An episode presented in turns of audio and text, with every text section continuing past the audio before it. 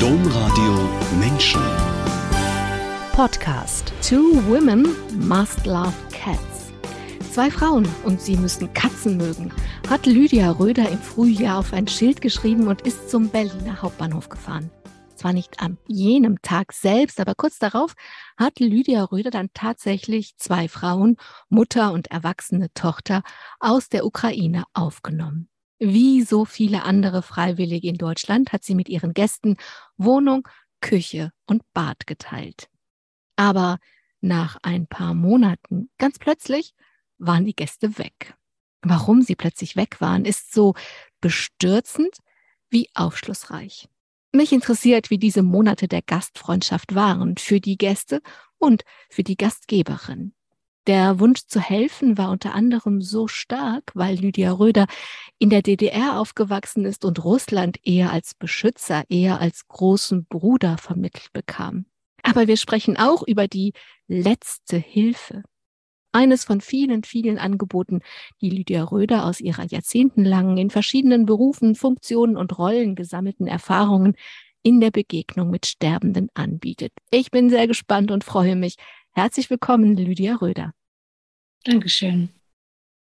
Herzlich willkommen alle, die eingeschaltet oder sich diesen Podcast heruntergeladen haben. Mein Name ist Angela Krumpen. Lydia Röder, wir nehmen diese Sendung online auf, denn Sie wohnen in Ostberlin. Aufgewachsen sind Sie zu Zeiten der DDR. Sie sind mit der Sowjetunion groß geworden und haben viele Länder des ehemaligen sogenannten Ostblocks bereist. Mit welchem Blick auf die Sowjetunion sind Sie aufgewachsen? Ja, mit einem Blick von die DDR ist sozusagen das Land, in dem ich lebe und die Sowjetunion ist unser großer Bruder. Das heißt, wie Sie es eben schon ein Stück weit gesagt haben, der Beschützer letztlich und auch der oder das Land, was letztlich auch sagt, wo es lang geht für die DDR. Und es gab ja auch ein bisschen eine emotionale Nähe. Sie haben Russisch in der Schule gehabt und Sie hatten eine russische Brieffreundin.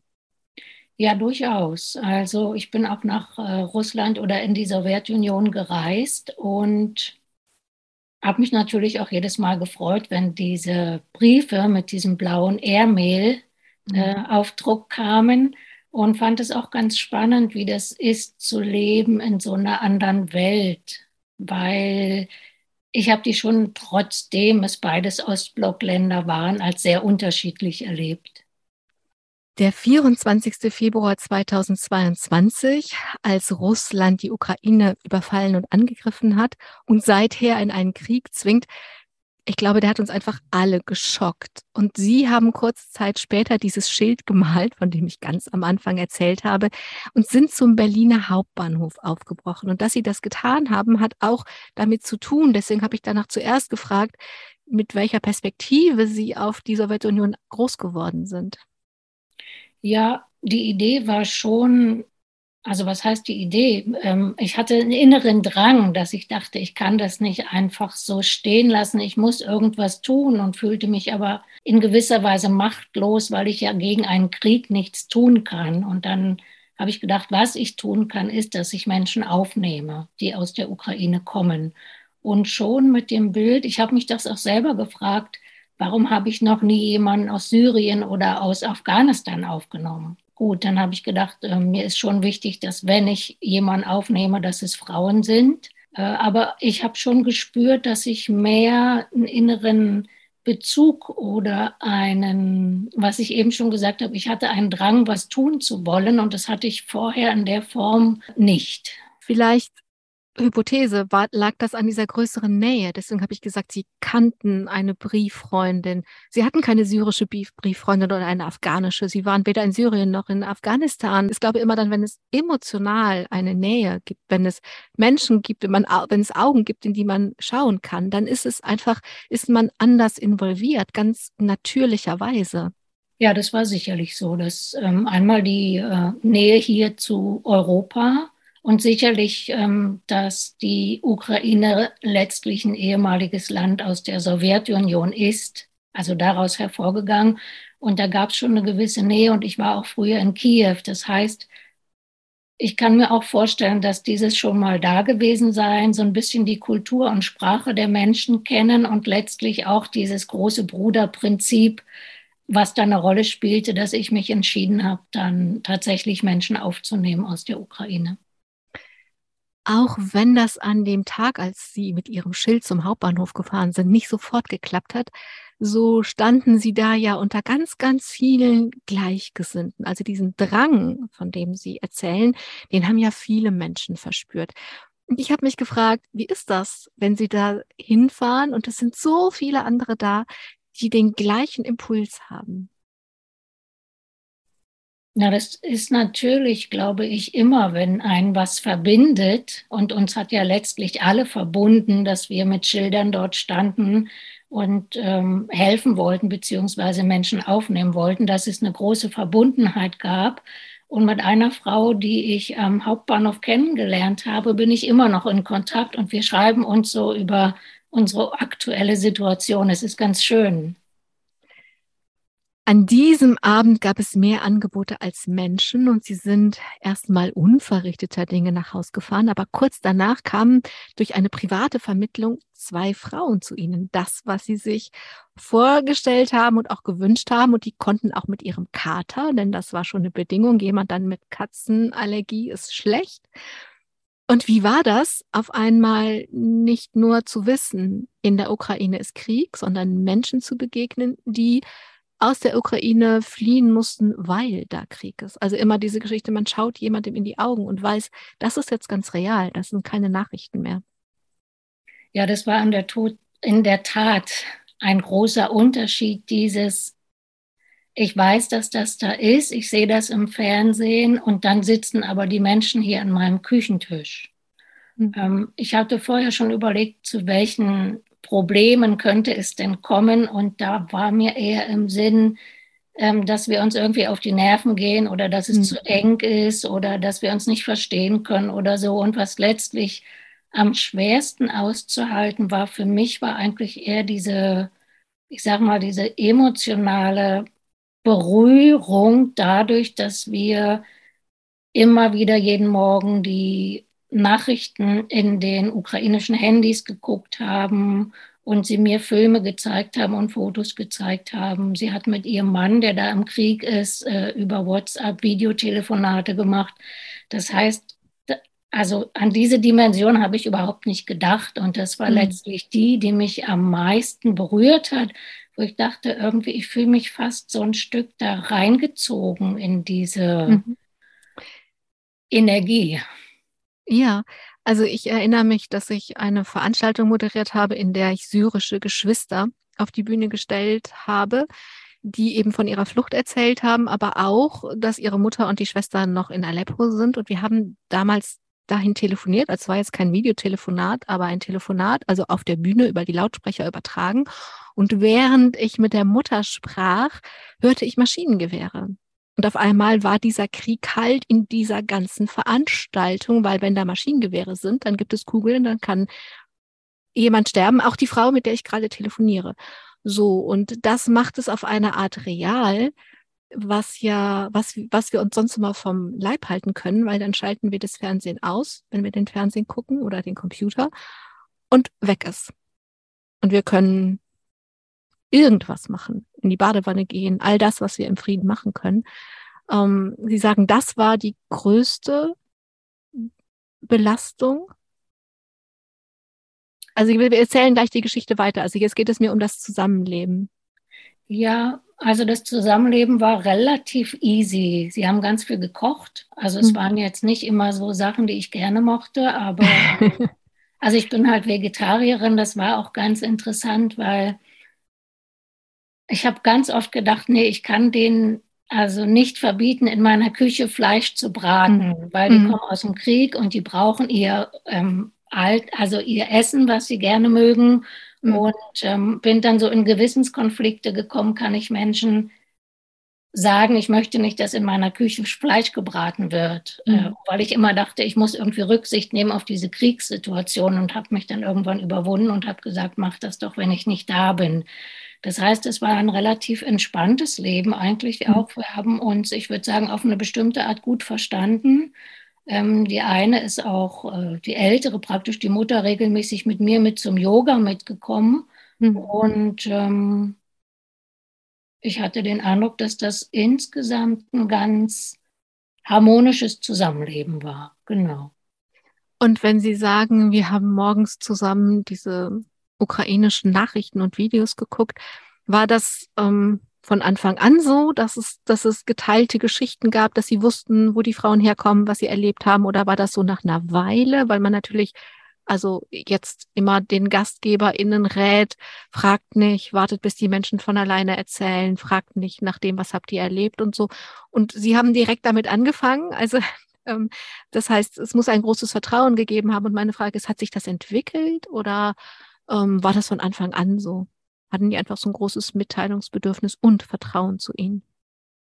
Ich denke, dass das schon ein paar Tage gedauert hat, im Sinne von, dass sie auch erstmal gucken mussten, wo sind wir hier, wie ist es hier, wie ist hier was. Ähm, haben sich teilweise am Anfang auch gar nicht aus dem Zimmer getraut, waren sehr zurückhaltend und so ein bisschen scheu, bis ich dann schon gesagt habe, also ihr, ich weiß nicht, ob ich gesagt habe, ihr könnt euch hier wie zu Hause fühlen, aber schon äh, gesagt habe, dass ich mir zum Beispiel wünschen würde, wenn Sie zur Tür reinkommen, dass Sie guten Tag sagen und wenn Sie gehen, dass Sie auf Wiedersehen sagen. Es stellte sich raus, dass Sie das nicht gemacht haben, weil Sie Rücksicht auf mich nehmen wollten und nicht immer stören wollten. Und hm. für mich war es so, ich kam nach Hause und wusste nicht, ist jemand da oder nicht. Also ich lebe hm. alleine, insofern war das fremd für mich. Hm. Und auch, dass ich manchmal zu Hause war und gar nicht wusste, sind die jetzt da oder sind die nicht da. Das heißt, wir hm. mussten miteinander auch erstmal bestimmte, ich sage jetzt mal Regeln aushandeln, kann ich gar nicht sagen, aber miteinander besprechen. Und mhm. insofern, äh, es ging aber doch relativ schnell, dass sie mir erzählt haben, wo sie genau herkommen, aus welcher Stadt und dass die Mutter noch da ist und dass sie die Mutter vermisst. Also es gab ziemlich viel Informationen von ihrer Seite schon. Ja. Hm. Ich finde das also total schön zu hören, dass es, dass es möglich ist, mit wildfremden Menschen innerhalb von relativ kurzer Zeit in der eigenen Wohnung, wo man alleine lebt und auf einmal alles teilt, dass es möglich ist, da so zusammenzuleben, dass dieses Vertrauen entsteht. Was mich noch interessieren würde, ist, ich finde, geben ist in aller Regel leichter als nehmen. So, also also Hilfe geben ist leichter als Hilfe, also oft leichter als Hilfe annehmen. Wie war das denn für die Frauen? War das schwer für die, das anzunehmen? Den Eindruck hatte ich nicht. Also das am Anfang, was ich gesagt habe, dass sie ein bisschen zurückhaltend waren und scheu waren und mich nicht stören wollten in meinem, was ich sonst vorher hatte. Ähm, das haben wir dann geklärt.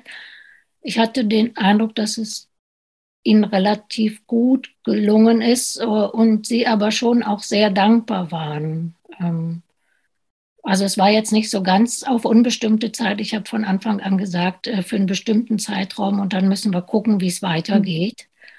Das heißt, sie waren schon sehr dankbar, dass dieses, dass dieser bestimmte Zeitraum irgendwie noch eine Weile hin ist und sie ja eine Sicherheit hatten und ein, ein Dach über dem Kopf hatten, was zu essen, was zu trinken hatten und irgendwie auch, es war schon sichtlich, dass sie das genießen, dass hier so eine Ruhe ist und dass so ein Frieden ist.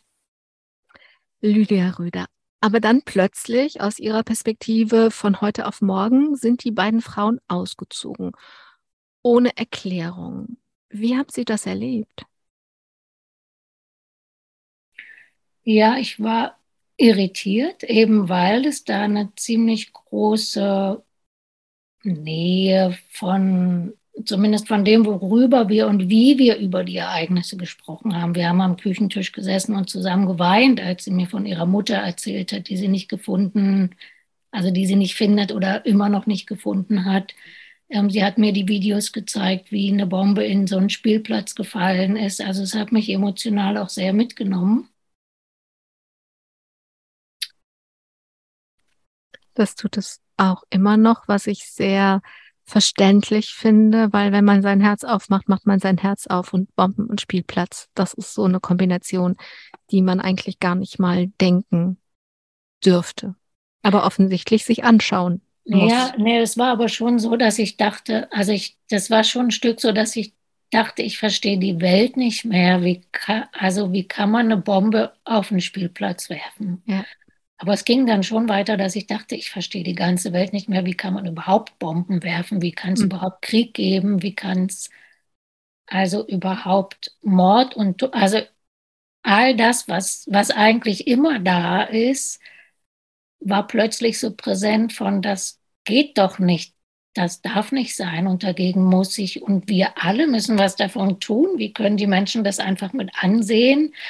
Ich hatte so ein bisschen Angst, wird das jetzt die neue Realität? Mhm. Und ähm, dann gab es ja hier eine andere neue äh, mhm. Realität. Das heißt, die beiden Frauen waren weg und sie hatten keine Erklärung. Genau, ich hatte keine Erklärung und ähm, ja, ich war verwundert darüber. Sie haben dann, also Sie haben bis heute keine Erklärung von den beiden Frauen bekommen. Sie wissen auch nicht, wo die jetzt sind. Und die haben vier Monate bei Ihnen gelebt, also über jetzt nicht, es waren jetzt nicht 14 Tage, ne? So. Aber unterdessen sind Sie sich eigentlich doch relativ sicher, was passiert ist, weil Sie haben es über dieses, war ja eine private Kontaktvermittlung und über diesen Kontakt zurück ähm, haben Sie sich eine, eine valide Hypothese erarbeiten können. Ja, ich habe dann genau den Mann angerufen, der die praktisch damals zu mir vermittelt hat. Und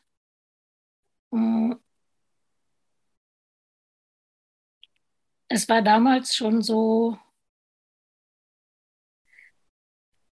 als er die zu mir vermittelt hat, mhm. ähm, dass ich ihm gesagt habe, also die haben mich dann gefragt, äh, sie standen hier bei mir im Zimmer alle zusammen und haben mich praktisch ausgefragt, was ich beruflich mache und wie ich lebe und ob ich einen Mann habe. Und dann habe ich gesagt, nee, ich habe keinen Mann, ich habe eine Frau. Und dann habe ich mitbekommen, dass der Mann, der praktisch sie vermittelt hat, das nicht übersetzt hat. Und als er gegangen ist, habe ich gesagt, sag mal, das hast du ja gar nicht übersetzt. Und dann sagte er, nee, du Homosexualität und Ukraine, das geht gar nicht. Ähm, das können wir denen nicht sagen. Das kommt da gar nicht gut an. Auch meine Frau hat damit ein Problem. Die kommt ja aus der Ukraine. Und ähm, das ist dann nicht akzeptiert und nicht angenommen. Und das sagen wir denen erstmal nicht. Die sollen sich erstmal bei dir einleben und sich wohlfühlen und merken, dass sie ein sicheres Zuhause haben. Und dann können wir denen das immer noch sagen.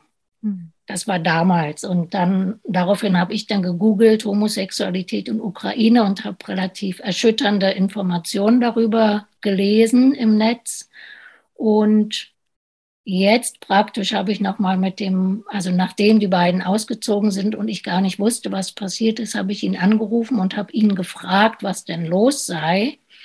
Und daraufhin hat er mir erzählt, dass er seiner Frau erzählt hat, äh, inzwischen, dass ich lesbisch bin und seine Frau das auch den Ukrainerinnen erzählt hat und dass er davon ausgeht oder ziemlich sicher ist, dass sie deshalb von jetzt auf gleich, nachdem sie die Information bekommen haben, dass ich lesbisch bin, ausgezogen sind. Nun ist es eins, so kognitiv zu wissen, Homosexualität ist in der Ukraine unglaublich schlecht angesehen. Ich habe das natürlich auch für diese Sendung recherchiert und mir nochmal vor Augen geführt. Da gibt es eine Umfrage von 2007, die 2019 nochmal, also eine repräsentative Umfrage, die 2019 nochmal bestätigt wurde. Also 2019, davon sind die Zahlen 19 Prozent, nur je, für jede, noch nicht mal für jede fünfte Ukrainerin oder jeden Ukrainer ist es eine akzeptable Lebensweise. Also vier von fünf sagen, das geht nicht. Und damit, also unter allen untersuchten europäischen Staaten, war die Ukraine auf dem vorletzten Rang vor Russland. Also das muss man dann, also das eine ist sowas kognitiv zu wissen, zu recherchieren. Das andere ist, nach vier Monaten Gastfreundschaft, Nähe, geteilten Tränen, ähm, sie haben das einfach, sie haben die wirklich aufgenommen, wie Freunde, die mussten jetzt kein Geld für das Essen zahlen oder wie auch immer. Ähm, das eine ist sowas zu wissen, das andere ist was, was, wie, wie, das ist so, so abgelehnt zu werden in ihrer Person. Diese großzügige, großherzige Person wird so abgelehnt. Das stelle ich mir jetzt echt mal als den Hammer vor. Ja, ich war schon also nachdem ich ja am Anfang gar nicht wusste, warum sie ausgezogen sind, war ich dann schon,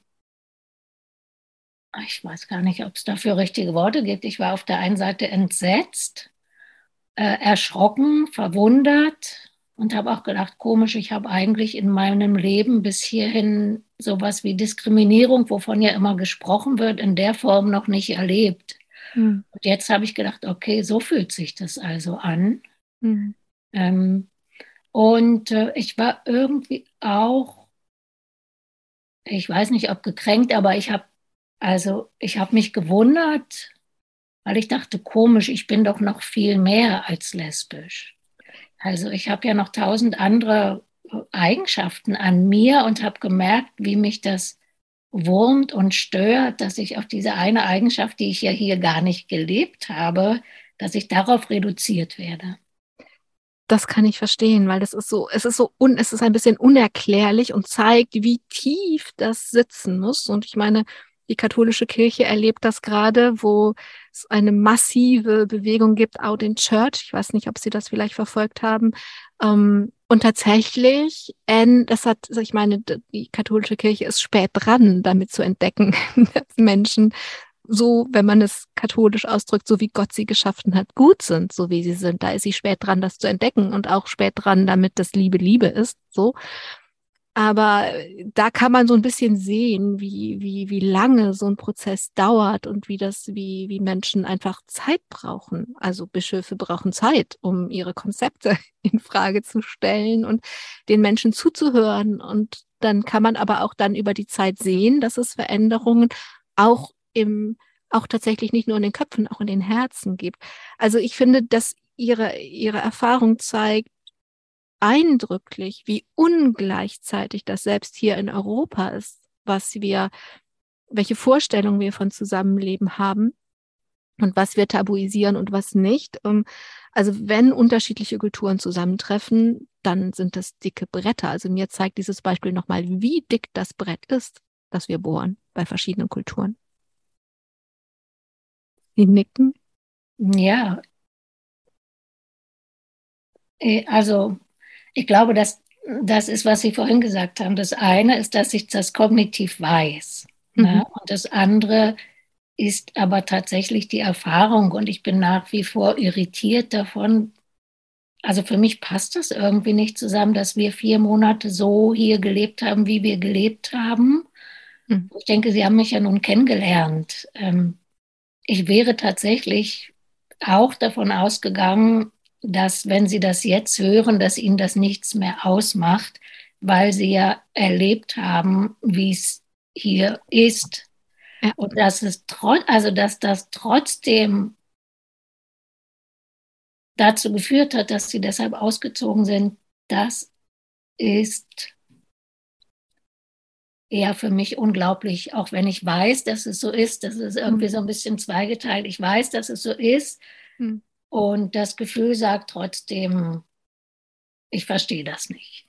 Ja, das, also das ist das, was ich in ganz zu Beginn der Sendung bestürzend genannt habe, weil man würde ja umgekehrt denken, es gibt einfach starke Konzepte und Vorstellungen und Tabuisierungen und die sind wirklich also so vielleicht sogar noch religiös begründet, was es ja noch mal schwieriger macht. Ähm, so und dann lernt man aber vielleicht einen Menschen kennen und durch die Berührungen und die, da gehen die Berührungsängste weg und man merkt, oh, das ist ja ein Mensch. Bei ihnen ist es ja genau umgekehrt gewesen. Also sie haben sie als, als, ich meine, mehr kann man nicht tun als das, was sie getan haben. Also kein Geld zu nehmen, alles zu teilen, was sie haben, ihr, ihr Leben komplett auf den Kopf zu stellen ähm, sie haben jede Menge Möglichkeiten gehabt, ihnen zu begegnen. Und trotzdem, also das ist, ich finde das, deswegen habe ich das bestürzend und aufschlussreich genannt, weil es gleichzeitig ja deutlich macht, wie tief es sitzt. Also wie, wie, ach, wie so eine krasse Behinderung, wie wir uns zwischenmenschlich behindern können. Also, also das fand ich wirklich sowohl bestürzend als auch einleuchtend. Lydia Rüder, ich muss, ich gucke mal auf die Uhr. Ich finde es gut, dass wir diese Geschichte so ausführlich erzählt haben, dass man sie ein bisschen verstehen kann. Aber wir wollen natürlich auch trotzdem ihre Geschichte erzählen. Jetzt gucke ich mal, wie wir das denn machen. Denn ähm, was wichtig ist, ist, dass sie zu Zeiten der DDR aufgewachsen sind. Das haben wir auch schon gesagt, aber noch nicht darüber gesprochen. Diese Welt, die Sie als Kind vorgefunden haben, die war ländlich und städtisch zugleich. Wie kam das? Ja, ich bin in Berlin-Pankow groß geworden und äh, Pankow ist eben ein Randbezirk und ich wohnte in, also am Rand von Pankow und insofern an, am Rand von Berlin, schon Richtung Brandenburg. Und das war tatsächlich so ein bisschen, wahrscheinlich würden Menschen, die im Dorf wohnen, sagen, das ist nicht dörflich, sondern städtisch. Und Menschen aus der Stadt würden sagen, es ist nicht städtisch, sondern ländlich. Insofern stimmt die Beschreibung von Ihnen schon ganz gut ja, ich habe mich da wohl gefühlt. Das war so ein bisschen nicht Stadt. Und trotzdem gab es diesen Zugang zur Stadt. Und es war nicht ganz in der Natur, aber es gab einen nahen Zugang zur Natur. Das ist ein Modell, was sich für Sie bewährt hat, weil Sie jetzt so ähnlich leben. Ja, das stimmt. Ich wohne äh, jetzt wieder am Stadtrand von Berlin, ähm, in der Nähe von dem Wald und von verschiedenen Seen. Und ich merke, dass ich mir, wenn ich mal in die Stadt fahre, gar nicht mehr vorstellen kann, in der Stadt zu wohnen, weil es mir viel zu viel ist, viel zu laut ist, viel zu viele Menschen. Und ich dann das total genieße, wenn ich hierher komme, dass die Luft anders wird, es viel weniger Menschen gibt und alles wirklich ein bisschen langsamer zugeht. Was ich spannend finde, aus meiner westeuropäischen Eifelperspektive, in der ich groß geworden bin, zu Beginn haben wir das auch schon erwähnt. Sie konnten in dieser Zeit viel reisen. Also Sie haben gesagt, Sie waren in Polen, in der Sowjetunion, in Ungarn, in Rumänien, in Bulgarien und noch in anderen Ländern. Und ich habe mich gefragt, wie hat das ausgesehen? Also Sie haben Ihre Brieffreundin getroffen, das ist eine Möglichkeit zu reisen, aber wie sind Sie gereist? Wohin sind Sie gereist? Was haben Sie erlebt? Ja, ich wollte eigentlich immer auf der einen Seite die Natur kennenlernen. Insofern war ich ganz oft wandern in den Bergen.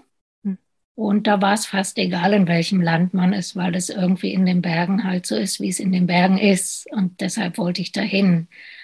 Und ansonsten wollte ich mir bestimmte Städte angucken oder ich war zum Beispiel in Prag und wollte mir Kafkas Grab angucken. Das war dann schon Anfang der 90er, glaube ich. Das war dann nach der Wende. Das war dann nach der Wende, genau. Hm. Ähm, also so, ich wollte mir einfach, dass diese Reise, also so, waren, sind Sie mit Bussen gefahren? War ah, okay. leicht? War das schwer? War das, also wie, wie konnten Sie reisen und wo haben Sie gewohnt? Wen, also so, ich wollte mir einfach diese Art des Reisens vorstellen, weil Sie waren ja auch noch jung, als Sie das alles gemacht haben. Mhm. In der Regel mit dem Zug. Und ah. in, in die Züge waren in der DDR meistens ziemlich voll, also zumindest in die, äh, ins Ausland. Das heißt, es war irgendwie auch ein Stück weit normal, dass man im Gang saß oder vor der Toilette saß. Und ähm, ja, wie Sie sagen, ich war da noch jung, das hat mir auch nichts ausgemacht. Ich war mhm. so ein bisschen ähm, auf Entdeckertour und wo ich geschlafen habe, auf dem Zeltplatz zum Beispiel oder auch mal auf dem Bahnhof. Ich glaube, sowas ist, wenn man jünger ist, noch mir egal. Also ich mhm. habe jetzt nicht in einem Hotel geschlafen oder in einer Jugendherberge, sondern bin irgendwie immer irgendwo untergekommen. Einmal bin ich einfach losgetrennt und habe gedacht, ich halte jetzt kein Schild raus, ich lasse mich jetzt mal ein aufs, ah. aufs was auch immer passiert und gucke mal, wer anhält und wie die, wo die Person hinfährt. Ah. Wo ging dann die Reise hin? Es war irgendwie Richtung Anklam, Richtung Ostsee. Ah, oh, das, das ist ja kein keine Nein, schlechte. Das, das war nicht weit. Na, aber das ist schön. Ostsee klingt schön. Ja. Eine, einen Satz noch zu Ihrer Schulzeit, respektive dem Ende Ihrer Schulzeit. Sie wussten so gar nicht, was Sie machen wollten. Und wenn ich das richtig erinnere, sind Sie dem Beispiel einer Freundin gefolgt. Auf jeden Fall sind Sie Krankenschwester geworden. Sie waren jung, Sie waren 15, 16 und das ist ein, das ist eine harte Anforderung. Man muss viel lernen, man muss viel leisten. Das hat ihnen Spaß gemacht. Aber sie haben auch gesagt, das hat mir auch deswegen Spaß gemacht, weil die Menschen waren oft dem Sterben nah und deswegen gab es wenig Masken, sondern pure Begegnungen. Also es klingt, als hätten sie in diesem harten, anspruchsvollen Pflegeberuf sehr viel Leben gefunden. Ja, sehr viel Leben oder sehr viel Sinn, würde ich ah. sagen. Mhm. Denn das ist ein Stück weit, was ich auch gesucht habe, also in meinem Leben als Jugendliche, dass ich dachte, was ist der Sinn meines Lebens oder nicht nur meines Lebens, sondern überhaupt der Menschheit im Allgemeinen. Und ich kann mich erinnern, dass ich als Kind schon am Küchentisch saß und auf eine Uhr geguckt habe, wo der Sekundenzeiger immer so getickt ist. Und dann habe ich gedacht, wieder eine Sekunde weniger zu leben, wieder eine Sekunde weniger zu leben. Und das war irgendwie so, dass mir ziemlich früh klar war, dass das Leben vergänglich ist und auch begrenzt ist und dass ich deshalb, weil es so begrenzt ist, dachte, dann will ich aber noch mal einen Sinn finden, mhm. weil die Zeit ist ja begrenzt und ich weiß gar nicht, ob ich den überhaupt finde. So. In der Rückschau ist alles immer viel leichter zu verstehen. In der Rückschau kann man sagen, dass die Vergänglichkeit und das Sterben zu ihrem Lebensthema geworden ist. Das kann man natürlich nicht wissen, wenn man am Küchentisch sitzt und sich fragt, wohin die Zeit verschwindet, nach jeder Sekunde, die dann weiter getickt ist. Aber wenn Sie jetzt, jetzt können Sie ja zurückschauen, wenn Sie jetzt zurückschauen, war das ein Prozess, dass Sie gemerkt haben als junge Frau, das ist es, darum will ich mich kümmern, oder war das eine plötzliche Erkenntnis? Und wie, wie war das, dass dieses aus diesem ticken, tickenden äh, Sekundenzeiger und diesem Krankenschwester sein und dieses den Sterbenden nah sein. Wann ist das Lebensthema daraus klar geworden vielleicht? Eigentlich schon bei der ersten Begegnung mit den sterbenden Menschen. Dass ich also schon als 16-, 17-Jährige. Ja, ich habe schon gemerkt, ähm, dass das klingt vielleicht komisch, aber die sterbenden Menschen waren mir die liebsten Patienten. Mhm. Ähm, die waren mir irgendwie nah im, von ihrem Wesen her. Und äh, ich hatte den Eindruck, dass das, äh, was Sie eben gesagt haben mit den Masken, dass es sozusagen keinen Grund mehr gibt, für die Menschen am Lebensende Masken aufzusetzen, weil da geht es um das pure Leben, um das pure Sterben, um das pure letzte Dasein. Und ich hatte den Eindruck, dass es deshalb auch für mich so ein Lebensweg war, weil ich ja auch Interesse hatte an diesem Existenziellen, an diesem Sinn. Und das war praktisch was Verbindendes zwischen ihnen und mir. Lydia Röder 1989 kam dann die Wende. Am Anfang konnten sie es nicht wirklich glauben, aber sie sind in der ersten Nacht nach Kreuzberg so zur Absicherung für den Fall, dass die Grenzen wieder zugehen. Das zeigt ja, dass sie es nicht wirklich glauben konnten. Was ist passiert und wann konnten sie es denn dann glauben? Naja, ich glaube, das gibt immer verschiedene Anteile in einem Menschen. Wenn ich heute dran denke, finde ich es immer noch unglaublich, dass es passiert mhm. ist. Und, mhm. aber natürlich lebe ich jetzt schon über 30 Jahre im Westen, wenn man so will, äh, länger als äh, die Hälfte meines Lebens jetzt inzwischen. Mhm. Äh, damals war es schon so, dass ich erst an dem Abend gar nicht mitbekommen habe, sondern schon geschlafen habe und am nächsten Morgen das dann gehört habe und auch so dachte, nee, es kann ja eigentlich nicht sein, aber, aber offensichtlich ist es ja doch so und bin dann äh, in den Westen gefahren und habe dort auch erst mal ein paar Tage gewohnt und gelebt äh, bei einem Freund Genau, weil ich dachte, wenn die Grenzen wieder zugehen, dann würde ich doch im Westen bleiben, obwohl ich vorher zu Ostzeiten keine Tendenz hatte, auswandern zu wollen. Ich hatte immer den Anspruch, ich will da bleiben, wo ich geboren bin. Ich gehöre da ein Stück weit auch hin. Das ist meine Heimat. Und ich würde eher dazu beitragen wollen, dass diese Umstände, in denen ich lebe, verändert werden. Deshalb war mein, mein Wunsch auch, dass ich da bleibe und da, wo ich bin, was verändern will. Und als ich dann im Westen war, habe ich gedacht, nee, wenn jetzt die Mauer nochmal zugeht, dann ohne mich. Also dann bleibe ich sozusagen in West-Berlin. Ich weiß gar nicht, wann mir das klar geworden ist. War ziemlich früh, habe ich schon Ausstellungen besucht, bin ins Museum gegangen und habe mir ähm, verschiedene Sachen angeguckt, äh, vorrangig Fotografie und habe gemerkt, das ist nochmal eine neue Welt, die sich irgendwie bei mir eröffnet. Sie haben Ah, ich muss auf eine Sache eingehen, die Sie gerade gesagt haben, bevor ich die nächste Frage stelle. Sie haben gesagt, ich lebe jetzt länger im Westen, als ich vorher in der DDR gelebt habe. Empfinden Sie das tatsächlich so, dass Ihr Leben jetzt westlich geworden ist? Das fand ich einen spannenden Ausdruck. Ja, ehrlich gesagt nicht. Also, so. also ähm, wir hatten damals schon, ich sag mal, Westverwandtschaft in West-Berlin und insofern und haben Westradio gehört. Mir war der Westen jetzt gar nicht so fremd. Mhm. Ähm, ich hatte den Eindruck, dass ich relativ schnell, auch nach der Maueröffnung, mich heimisch fühlte. Mhm. Von den Menschen, von der Kultur. Klar gibt's immer noch Sachen, wo ich denke, das ist typisch Osten oder typisch Westen. Äh, kommen wir vielleicht nachher noch hin, wenn ich Fortbildung gebe dann denke ich teilweise mal, das ist ja hier noch wie im Osten. Mhm. Und dann sage ich immer, ich darf mir das erlauben, so zu denken, weil ich komme aus dem Osten. Mhm. Ähm, aber eigentlich empfinde ich, ich weiß gar nicht, ich empfinde das jetzt nicht wirklich als Osten oder Westen, sondern es ist halt jetzt meine Heimat. Mhm. Wobei, vielleicht sage ich noch ganz kurz, es ist schon manchmal auch komisch, dass die DDR übergegangen ist in die mhm. BRD. Also, dass das sozusagen meine Heimat oder mein Land, in dem ich gelebt habe und aufgewachsen bin, dass das jetzt nicht mehr gibt und nicht mehr da ist, das finde ich schon manchmal noch komisch, ohne dass ich das mich. Kann, hm.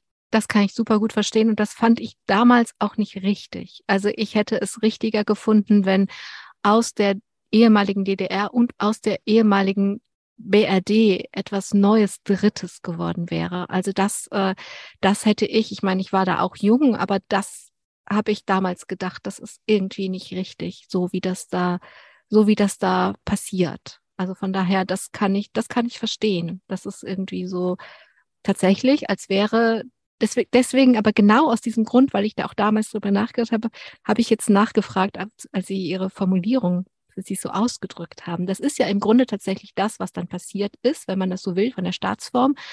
Ähm, aber was ja nicht, was ja vielleicht nicht nur, nicht nur gut war, was sicher auch gut war. Eigentlich wollte ich Sie fragen, wollte ich Sie erzählen lassen, dass Sie dann nach der Wende Abendgymnasium, Abitur, Abendschule gemacht haben.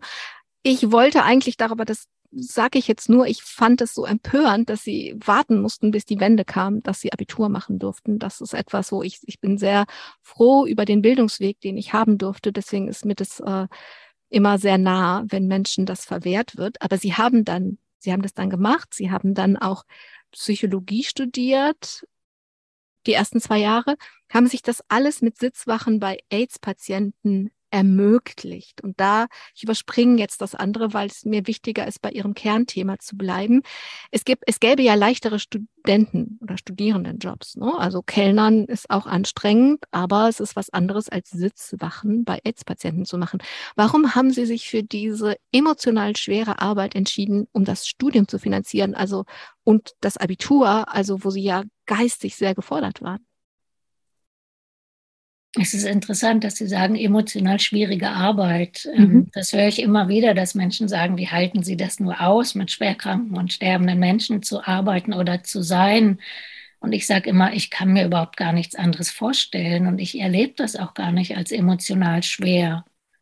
Ähm, ich glaube, wenn man das selber nicht so erlebt, dann ist es auch nicht schwierig, sondern im Gegenteil, für mich wäre was anderes schwierig. Vielleicht das mit dem vielen Lärm im Café und den vielen Anforderungen, die da an eingestellt werden. Ich, ich weiß, ich habe das aber genau deswegen auch so gefragt, weil ich gedacht habe, irgendwas hatte ich ja gemacht, dass Ihnen das näher war, leichter war, dass Sie es so gemacht haben. Das war sicherlich diese Sinnsuche oder dieser Wunsch, irgendwie in die Tiefe zu gehen, Berührung haben, zu haben mit etwas Existenziellen. Und das hatte ich da definitiv mit den ähm, Menschen, bei denen ich Sitzwache gemacht habe. Ist natürlich auch ein sehr intimer Moment, in der Wohnung von Menschen zu sein, am Bett von jemandem zu sitzen und die Person in den letzten Tagen und Stunden zu begleiten. Das heißt, es gab schon wie in Ihrer Zeit als Krankenschwester viel Begegnung und viel, viel Sinn und ich sage jetzt mal mit meinen Worten auch viel Echtheit. Gerade nicht dieses Masken und wir spielen uns was vor. Ja, also ich kann das mit den Masken auch gar nicht. Ähm, ich kriege auch immer wieder gespiegelt, dass ich so sehr authentisch bin und halt bin, wie ich bin. Insofern, ich, es ist interessant. Es gibt halt Menschen, die haben diese Masken wahrscheinlich auch aus Schutz äh, und ähm, ich habe die nicht. Und für mich wäre es eine Zumutung, die haben zu müssen. Also ich müsste mir wirklich überlegen, wie würde ich denn jetzt sein wollen und wie müsste ich denn sein, damit ich nicht so bin, wie ich bin da würde ich mich irgendwie verheddern. Also ich kann gar nicht anders, als ich zu sein. Lydia Röder, Sie sind dem Sterben auf der Spur geblieben. Also Sie haben 20 Jahre lang einen ambulanten Hospizdienst geleitet zum Beispiel. Sie haben dann aber wirklich viele Aus-, Weiter- und Fortbildungen gemacht. Sie haben bei einem Bestatter gearbeitet. Sie haben sich in Supervision, in Coaching, in Palliativcare, auch in Gong- und Klangschalenarbeit, auch in Trauerbegleitung weitergebildet. Und ich habe mich gefragt, als ich diesen ganzen, als ich diesen ganzen großen Strauß an Fähigkeiten, Skills, den sie sich erarbeitet haben, um diese Arbeit immer besser zu machen, habe ich mich gefragt, wie sind Sie vorgegangen? Also wo hat Ihr Kompass ausgeschlagen und gesagt, das möchte ich noch machen. Ich möchte beim Bestatter sein. Ich möchte das sein. Ich möchte, ich möchte das noch lernen. Wie haben Sie das gemacht? Ja, Sie haben eben gesagt, um bessere Arbeit machen zu können. Ich würde fast sagen, ich war ein Stück weit auch, wenn ich so sagen kann, egoistischer. Ich habe das ja auch für mich gemacht. Ne? Ich habe geguckt, wo zieht es mich hin? Und ich habe die Yogalehrerin-Ausbildung gemacht. Ich habe gemerkt, ich habe so Ambitionen zu diesen ganzen Klangsachen, also Gong, Körper, Tambura, Klangschalen, weil ich die Erfahrung gemacht habe, dass Musik und Klang nochmal ein ganz anderer Zugang ist zu sterbenden Menschen, als immer nur über die verbale Kommunikation, zu denen ja viele Sterbende gar nicht mehr in der Lage sind. Also ich habe schon geguckt, wo zieht mich selber hin und wo gibt es irgendwie so, ein, so, eine Schwingung. Und das war tatsächlich ähm, auf der einen Seite zu dieser körperlichen Bewegung verbunden mit Spiritualität, also diese Yogalehrerin-Ausbildung. Und dann habe ich gemerkt, dass ich auch im Hospiz immer die Ehrenamtlichen geschult habe und die Rückmeldung bekommen habe und auch gemerkt habe, dass dass das gut, äh, also dass der Weg, wie ich das vermittle, gut bei den Menschen ankommt. Und insofern ist in mir auch dieser Wunsch entstanden, dass ich das gerne weitergeben will. Das heißt, das fühlte sich, für mich gab es immer, glaube ich, so kleine Berührungspunkte, wo ich den Eindruck hatte, da ist irgendwas ins Schwingen gekommen in mir und dann hat sich die Richtung gezeigt. Also ich war jetzt nicht der Mensch, der vorher wusste, wo ich hin will, sondern das war alles, ich hatte den Eindruck, das war alles eher durch Inspiration und Intuition. Hm. Aber Sie haben auch immer sowohl, also ich sage jetzt mal eher emotionale Qualitäten geschult, aber auch kognitive Qualitäten geschult. Also das habe ich jetzt alles weggelassen. Also Sie sind einfach, einfach viele Ausbildungen als Supervisorin gemacht, haben sich viel drauf geschafft, um das dann jetzt auch wirklich nicht nur an einzelne Menschen weiterzugeben, sondern um Menschen auszubilden, die dann mit Ster Sterbenden arbeiten. Jetzt weiß ich gar nicht, ich habe noch so viele Fragen, denn Sie waren zum Beispiel auch in Indien. Sie haben in Indien sich ein Hospiz angeguckt, dazu geben Sie Vorträge. Ähm, Sie machen aber auch sowas wie letzte Hilfe und vielleicht schaffen wir diese beiden Themen noch. Ähm, ähm, also bei dem Erforschen oder bei dem sich leiten lassen, hat es Sie äh, 2000 also in das Hospiz in Indien geführt, das 2006 der katholische Priester Father Thomas ins Leben gerufen hat. Das liegt in oh, Südosten, im Südosten Indiens. Und jetzt lasse ich mal alles, die vielen Fragen, die ich dazu gehabt hätte, lasse ich mal weg und gehe auf diese Frage. Manchmal halten Sie einen Vortrag über dieses Hospiz und zeigen Bilder. Und in der Ausschreibung zu diesem Vortrag schreiben Sie, bei meiner ehrenamtlichen Tätigkeit dort habe ich einen Umgang mit Krankheit, Schmerzen, Sterben und Tod kennengelernt, der so ganz anders war, als ich ihn bislang kannte. Ich habe mich gefragt, wenn eine Frau 30 Jahre lang ihre ganze Lebenskraft in dieses Thema steckt und sich so schult und immer weitermacht, was kann sie dann in Indien entdeckt haben, was so anders war? Ja. Ja, das war sicherlich der Umgang in dem Hospiz zwischen den Menschen, das ist was, was mich sehr beeindruckt hat, dass die ganz viel für sich untereinander da waren. Ähm, das ist ja bei uns weniger üblich, da leben alle in Einzelzimmern und dann kommt die, der Seelsorger und der Arzt oder die Ärztin und die Musiktherapeutin und die Maltherapeutin und die Logopädin. Also es gibt tausend verschiedene Angebote in dem Zimmer und es also sehr mühsam und teuer erarbeitet. Ne? Und dort hatte ich den Eindruck, da leben 20, 30 Menschen in einem Saal, also schon getrennt nach Geschlechtern und die teilen sozusagen ihr Leben und ihr Schicksal und das Sterben alle zusammen. Die reichen sich gegenseitig das Essen an. Wenn sie können, kochen sie noch mit. Und ich hatte auch den Eindruck, dass die Verzweiflung oder das Leid oder der Schmerz viel weniger im Vordergrund stehen, sondern dass es eher sowas ist wie, das ist mein Karma, das ist mir auferlegt und das kann ich nicht ändern und das muss ich auch gar nicht versuchen zu ändern. Mhm. Und wenn wir davon ausgehen, das wird ja schon im Buddhismus öfter gesagt, ähm, das Schmerzhafte ist ja gegen das Leid oder was auch immer anzukämpfen. Mhm. Und das gibt es ja dort. In der Form habe ich das nicht erlebt. Es ist eine viel größere Selbstverständlichkeit, die Dinge einfach zu nehmen, wie sie sind, auch das Sterben und den Weg dahin. Und insofern hatte ich den Eindruck, es gibt viel weniger Schmerzen, viel weniger Leid. Mhm. Das ist die Frage, wie ich Leid definiere. Wenn ich die Fotos zeige, gibt es schon manchmal Menschen, die sagen, oh Gott, es ist ja unwürdig, wie die Menschen da leben. Das heißt, es gibt weniger psychisches Leid, aber vielleicht mehr physisches Leid. Das mag sein, wobei ich den Eindruck habe, dass auch das physische Leid leichter zu ertragen ist durch auf jeden Fall. Umgang. Auf jeden Fall. Also wenn, wie ich das mental anschaue, natürlich, aber jetzt so diese, ich meine jetzt mit mit äh, physisch die wirklichen Umstände, das wirkliche Reale, was man anfassen kann, wie Wunden versorgt werden können. Wenn ich kein Verbandsmaterial habe, dann kann ich sie nicht versorgen, zum Beispiel. Sowas meinte ich. Ja, also, ich, ne, also so das, das schafft ja Leid, was dann hier in, ähm, was wir hier so nicht hätten. Wir haben genug Dinge. Alles, was über Dinge zu regeln ist, das äh, kriegen wir ja meistens hier im Westen geregelt. So. Ähm, wenn ich Ihnen zuhöre, dann fällt mir das Sprichwort ein, wir sterben, wie wir gelebt haben. Also wenn ich an diese, Sie haben es sehr plastisch beschrieben, an diese Einzelzimmer im Hospiz denke, wo dann die ganze Welt hinkommt, Tür auf, Tür zu und einen abgeschlossenen Raum geht und die ganzen Angebote da reintragen. Es ist sehr individualisiert. Und ähm, es, also meine Erfahrung ist, wenn ich in andere Länder reise, die wirklich andere Kulturen haben, dass das Wir eine andere Rolle spielt, dass die Menschen viel mehr gemeinsam die Dinge machen. Und das, was sie erzählen, hört sich so an, als würde da auch einfach gemeinsam gestorben.